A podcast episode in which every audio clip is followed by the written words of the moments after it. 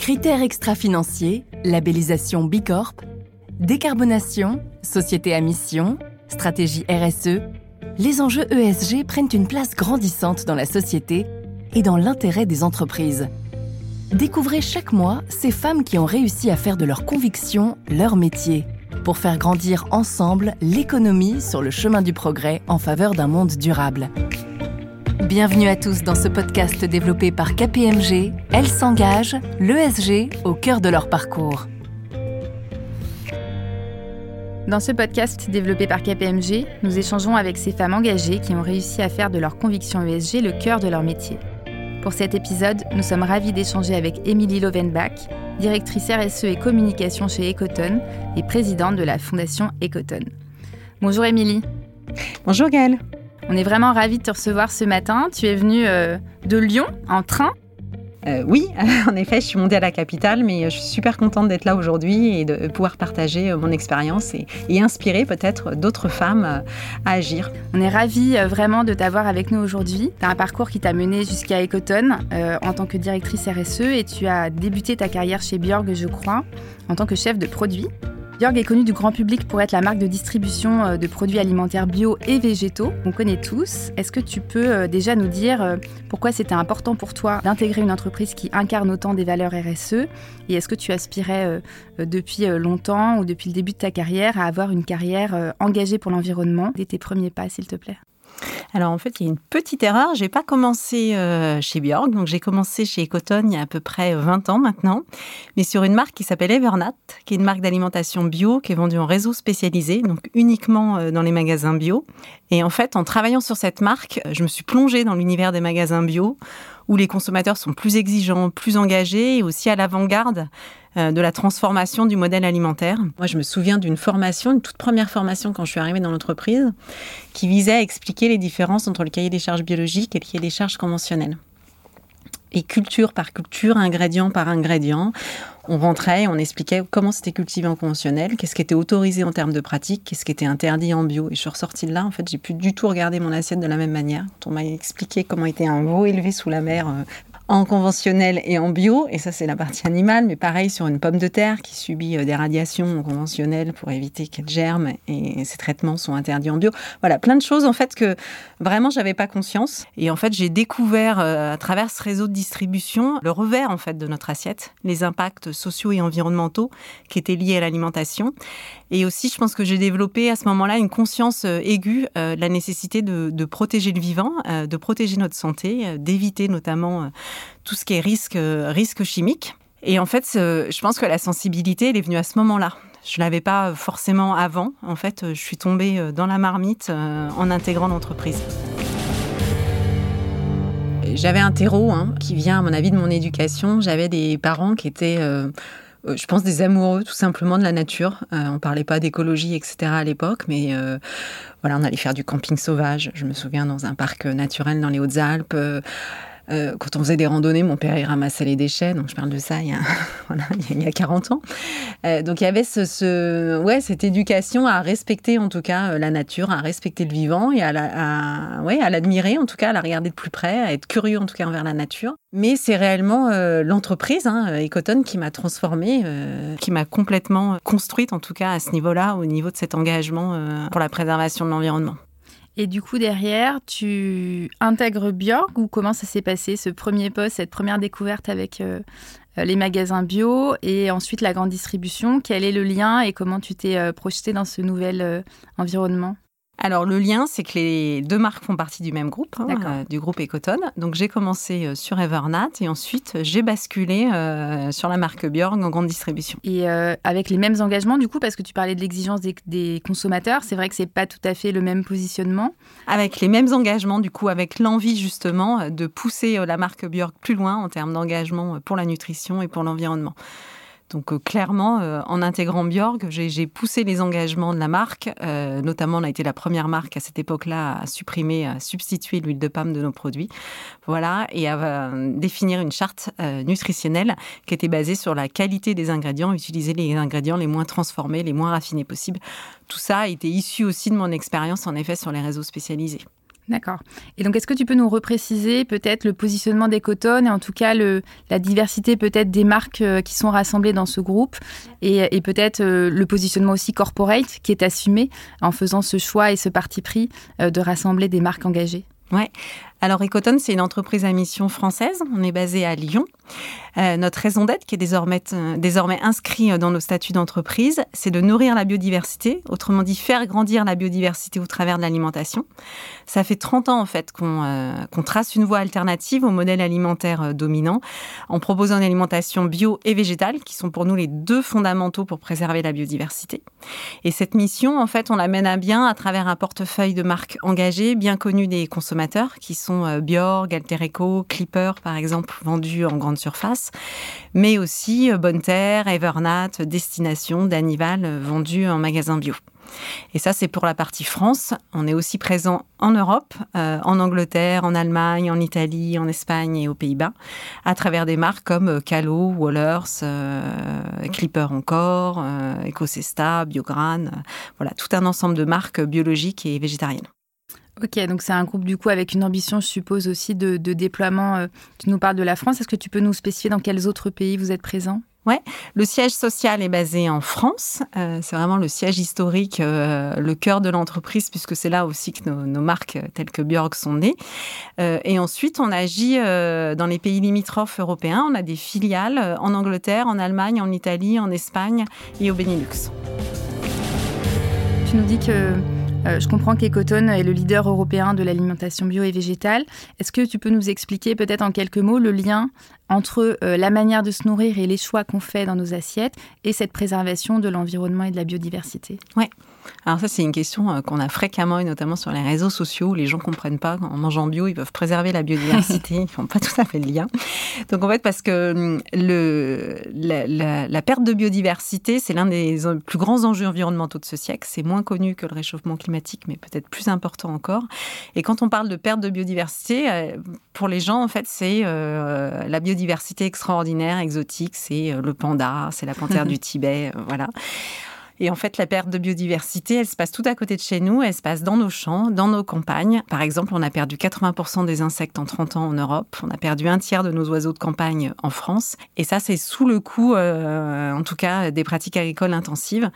Mais on perd aussi la biodiversité dans nos assiettes. Aujourd'hui, sur 6000 espèces cultivées dans le monde, on a 9 espèces qui constituent les deux tiers de ce qu'on mange. Donc on assiste à une hyper standardisation de nos assiettes qui conduit à un appauvrissement de nos écosystèmes. Donc en fait, la, la perte de biodiversité, la principale cause, c'est l'alimentation, mais ça peut être aussi la solution sous réserve de faire les bons choix et notamment d'opter pour une alimentation biologique et végétarienne. Et on a tendance euh, souvent à penser. Euh, en tout cas, moi, c'était mon cas, parce que quand on rentre dans un magasin bio, d'abord, on a euh, l'impression que c'est beaucoup plus cher et puis que c'est réservé quelque part à une forme d'élite, en tout cas, qu'il faut avoir accès à des contenus pédagogiques pour pouvoir apprendre et comprendre en fait que son alimentation, effectivement, a un vrai rôle à jouer dans la préservation et de l'environnement et de la biodiversité. Est-ce que vous assumez ce rôle de pledge ou, de pédagogie pour le consommateur, pour le convaincre et lui expliquer que ses choix quotidiens, quelque part, ont un, vrai rôle et un vrai impact euh, pour la préservation de l'environnement mmh. Alors oui, on assume complètement. On est, on est une des entreprises qui a, je pense, le plus contribué à la, en tout cas, à la démocratisation euh, du bio en France, puisqu'on a été, Björg a été la première marque à introduire le bio dans les grandes surfaces, par exemple, donc à le rendre accessible au plus grand nombre. Euh, et nos marques sont des formidables atouts pour ça. En tout cas, elles sont connues des consommateurs. Elles ont une part de voix euh, forte pour porter nos messages autour du bio, euh, du végétarien. donc oui, on assume totalement. Et aujourd'hui, on est sorti quand même d'un marché de niche. Aujourd'hui, le bio, ça représente que 6,5% de la consommation alimentaire en France. Mais c'est quand même 9 ménages sur 10 qui consomment bio, qui ont consommé bio, en tout cas en 2021. Ok, donc ce que tu dis, c'est aussi que la pénétration finalement sur le marché du consommateur en tout cas du grand public, est quand même aujourd'hui euh, pleinement atteinte au niveau de la France. Nous, on l'a vu chez KPMG il n'y a pas longtemps, on a lancé une journée végétarienne euh, par semaine dans l'une de nos cantines et on voit les, les difficultés qu'on peut avoir à convaincre ne serait-ce qu'à essayer sur une population qui est euh, largement au contact de, de contenu pédagogique et voilà et d'informations et qui a accès à une information facilement euh, sur euh, à la fois l'environnement bien sûr et puis les choix alimentaires à, faire. Est-ce que tu peux nous partager peut-être les tips ou les, les, conseils ou la manière dont vous l'avez déployé à l'intérieur des Coton Comment est-ce que tu embarques tes collaborateurs au quotidien?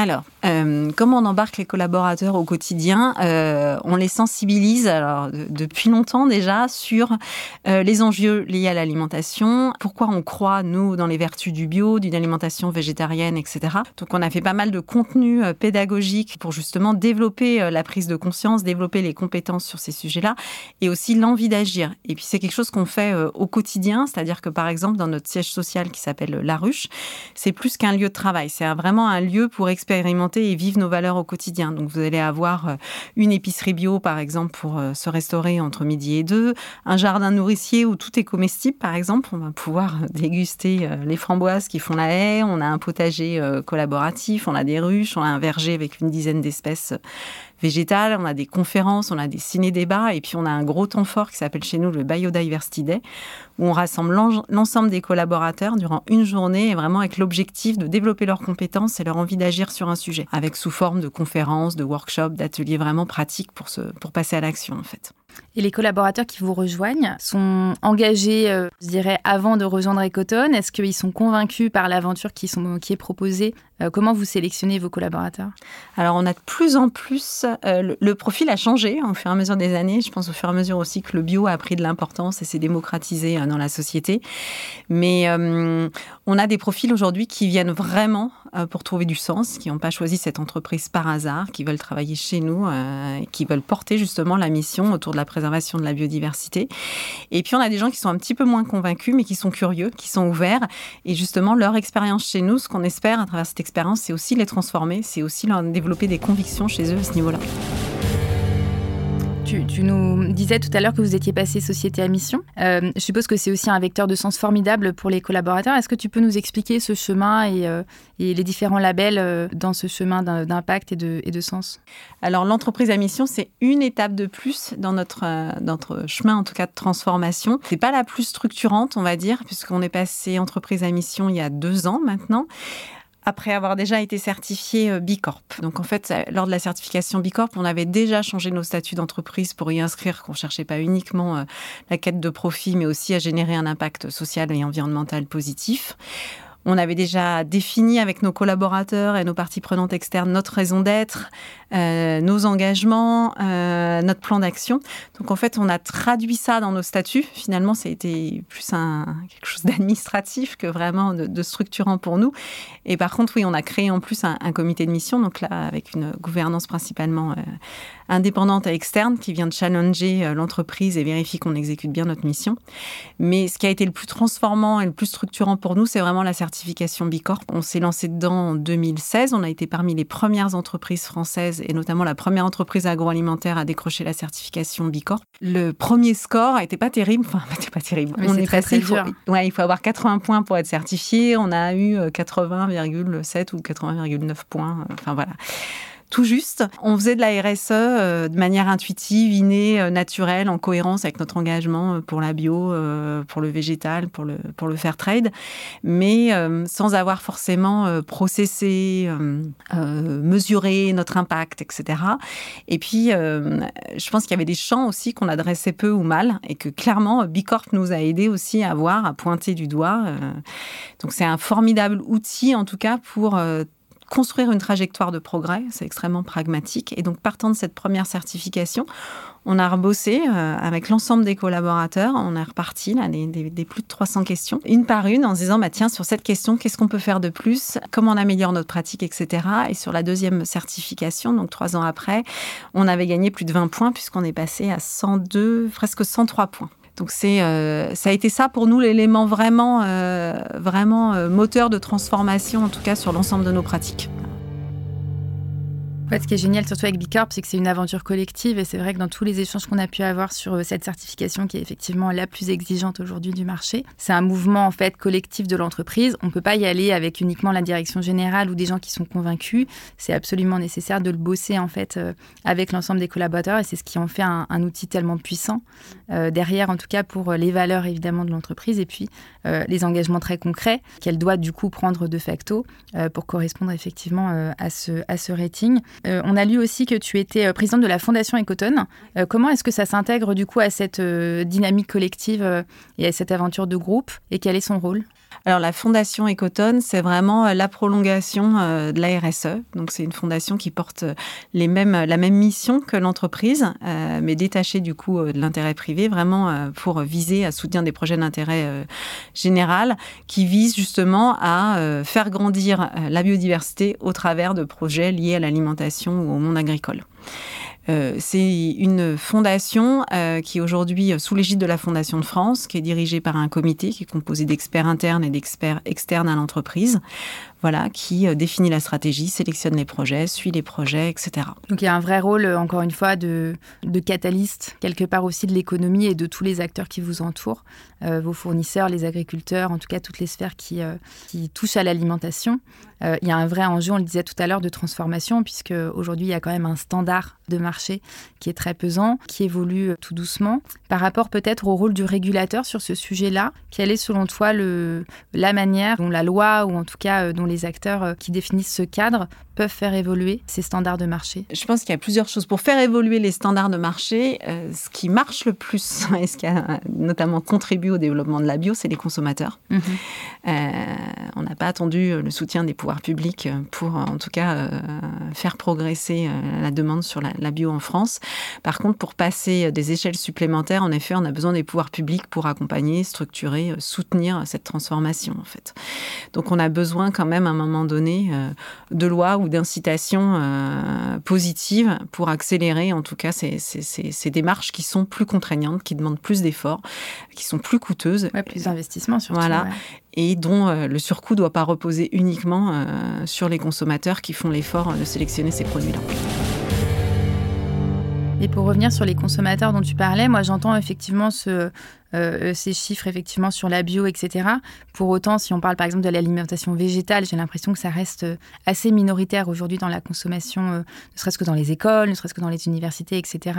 ou, dans les cantines des entreprises, pour revenir à l'exemple que je citais tout à l'heure. Quels sont selon toi les, prochains milestones ou comment est-ce qu'on on continue de faire évoluer ces pratiques-là dans le collectif, avec notamment les écoles, etc., comme dans la consommation individuelle Qu'est-ce qui peut aider les gens à passer le, cap quelque part, au-delà de la prise de conscience, concrètement dans ses habitudes alimentaires au quotidien, euh, d'implémenter la bio et le végétal? Alors, on a une vraie prise de conscience hein, quand même sur le végétal qui s'accélère. Euh, on a aujourd'hui un quart, par exemple, de pénétration sur les boissons végétales. Alors, on est loin du lait à 95%, on a encore, on a encore une bonne marge de progrès, mais on voit qu'il y a une prise de conscience et malheureusement, ce qui accélère la prise de conscience, c'est l'accélération, en tout cas, des enjeux environnementaux à, résoudre, euh, notamment le changement climatique. Donc on fait de plus en plus quand même le lien entre euh, ces enjeux environnementaux et, euh, et cette consommation, ces choix alimentaires qu'on doit faire, grâce à des, des, associations, hein, des ONG aussi, qui portent ces messages-là au quotidien.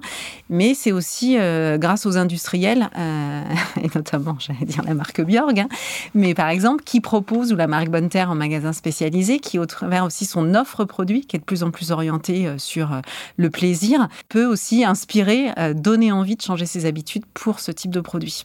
Aujourd'hui, on a de l'amande, on a de l'avoine, on a de la noisette, on a des produits qui sont extrêmement gourmands, euh, qui du coup permettent plus facilement, en tout cas, euh, de changer ses habitudes. Et, effectivement, pour revenir à ces habitudes qui demandent quand même un effort au début, parce qu'on ne connaît pas, parce qu'il faut de la curiosité, parce qu'on parlait aussi d'un investissement, on n'est pas toujours sur les mêmes segments de, pricing. Comment toi, à titre personnel, tu as adhéré à cette alimentation plus végétale? Est-ce que tu es végétarienne? Comment toi, tu as, construit ton chemin alors moi, comment j'ai construit mon chemin Comme un consommateur bio euh, qui débutait au départ, en testant certains produits, etc. Euh, et aujourd'hui, euh, je me retrouve dans le profil de ces gros consommateurs de bio, en tout cas, qui, quand ils basculent vraiment, changent complètement leur alimentation pour le bio, finissent par changer leur habitude alimentaire pour consommer beaucoup moins de viande et passer sur un régime quasiment végétarien, en fait. Donc je suis pas végétarienne, moi je me qualifie comme flexitarienne, donc je mange beaucoup moins de viande. C'est-à-dire que quand on rentre en bio, il y a aussi cette curiosité euh, de découvrir une autre manière de s'alimenter. Et euh, devant les, rayons, en effet, on n'a pas la même offre qu'en conventionnel. donc on va tâtonner, on va essayer, on va aller se renseigner sur les réseaux sociaux, trouver des gens qui cuisinent par exemple. Qu'est-ce que je peux faire avec du lait d'amande? Ah bah tiens, je peux faire des crêpes, j'essaye, c'est super bon et hop. C'est vraiment un cycle d'apprentissage en fait. Ce qui est drôle, c'est que tu, dis rentrer en bio comme on rentre en religion. et ce que je trouve assez chouette, effectivement, dans l'exemple que tu décris avec Ecoton, c'est qu'on n'est pas sur du militantisme, en fait. On est sur de l'accessibilité euh, de ces produits euh, plus engagés que, le mass market. Euh, c'est quoi les prochaines étapes peut-être de, de Ecoton, en tout cas tes prochains grands challenges pour le groupe? Alors les prochains gros challenges sur la biodiversité, c'est un sujet qui est pionnier, qui est moins connu, qui est moins standardisé que le climat, par exemple. Quand on veut lutter contre le réchauffement climatique, c'est simple, on a un indicateur, euh, c'est le CO2. Voilà. Quand vous voulez mesurer votre impact sur la biodiversité, il n'y a pas un indicateur. Il n'y a même pas de méthode aujourd'hui euh, commune euh, qui permettrait de se fixer des objectifs, de pouvoir se comparer entre entreprises. Donc ça, c'est un gros sujet sur lequel on est impliqués. On a rejoint les, Science-Based Target for Nature, donc la même coalition qui avait réussi à définir une méthode scientifique pour se fixer des objectifs de réduction en lien avec les accords de Paris, sont en train de travailler sur la même méthodologie pour la biodiversité, pour la nature. Donc ça, c'est un des prochains challenges. Et le deuxième challenge, ça va être vraiment euh, d'embarquer toute notre chaîne de valeur, toutes nos parties prenantes maintenant, dans ce sujet pionnier de la préservation de la biodiversité. Donc c'est nos agriculteurs partenaires pour les, convaincre d'aller au-delà du cahier des charges bio, développer des pratiques qui vont encore plus loin pour favoriser davantage de biodiversité, planter des haies, allonger la rotation. Et puis, euh, c'est euh, in fine arriver à embarquer aussi nos consommateurs, puissent comprendre en tout cas la valeur ajoutée de ces pratiques-là, la valeur ajoutée de nos produits et de faire ce fameux lien entre la perte de biodiversité et l'alimentation effectivement, c'est une aventure collective, puisque ce que tu dis, c'est que si tout le marché ne s'y met pas, en tout cas qu'il faut embarquer les fournisseurs, les parties prenantes et l'ensemble de la sphère euh, qui produit, que ce soit des gros, euh, des industriels euh, comme, comme Ecoton ou de plus petits acteurs, et surtout qu'on puisse bien réconcilier cette dimension de rentabilité financière quelque part, puisque sans cette rentabilité-là, on n'y va pas. Et ça passe effectivement nécessairement par le consommateur qui doit être convaincu, et en tout cas être amené vers ce vers cette consommation. Et le consommateur, il doit être convaincu, mais à un moment donné, on a aussi besoin des pouvoirs publics qu'ils reconnaissent aussi euh, les externalités positives générées par la bio. C'est-à-dire, c'est quand même une agriculture qui va euh, préserver la biodiversité, qui va permettre, euh, en plantant des haies, de séquestrer du carbone, etc. Donc, tous ces efforts qui vont être faits par les producteurs, il faut qu'ils soient accompagnés, il faut aussi qu'ils soient soutenus dans leurs pratiques.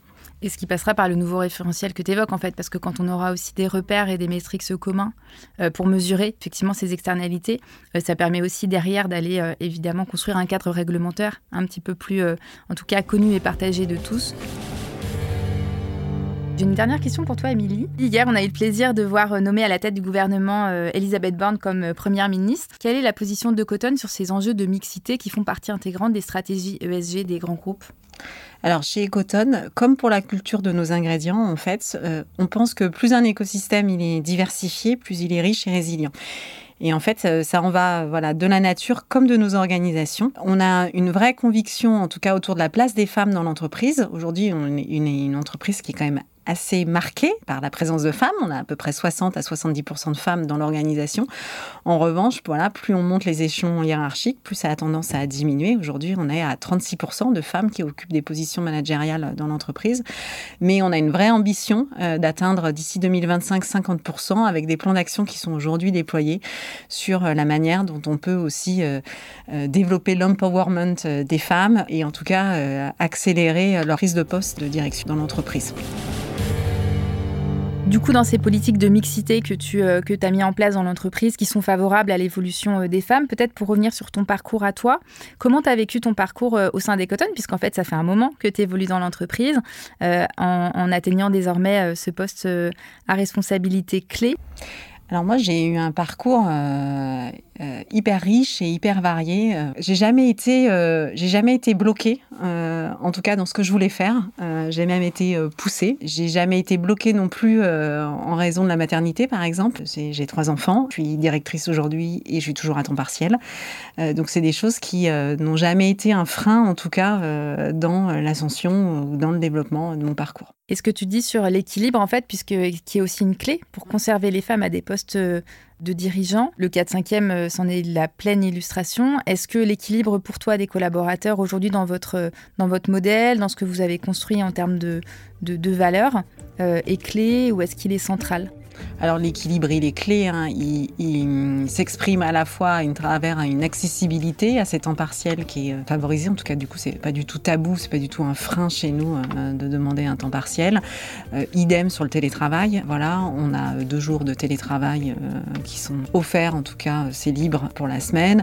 Un peu plus en cas de pollution, un peu plus en cas de garde d'enfants, si les enfants sont malades, etc. Donc, on a une flexibilité, une capacité, en tout cas, d'équilibrer vie pro et vie perso euh, ouais, c'est dans la culture de l'entreprise.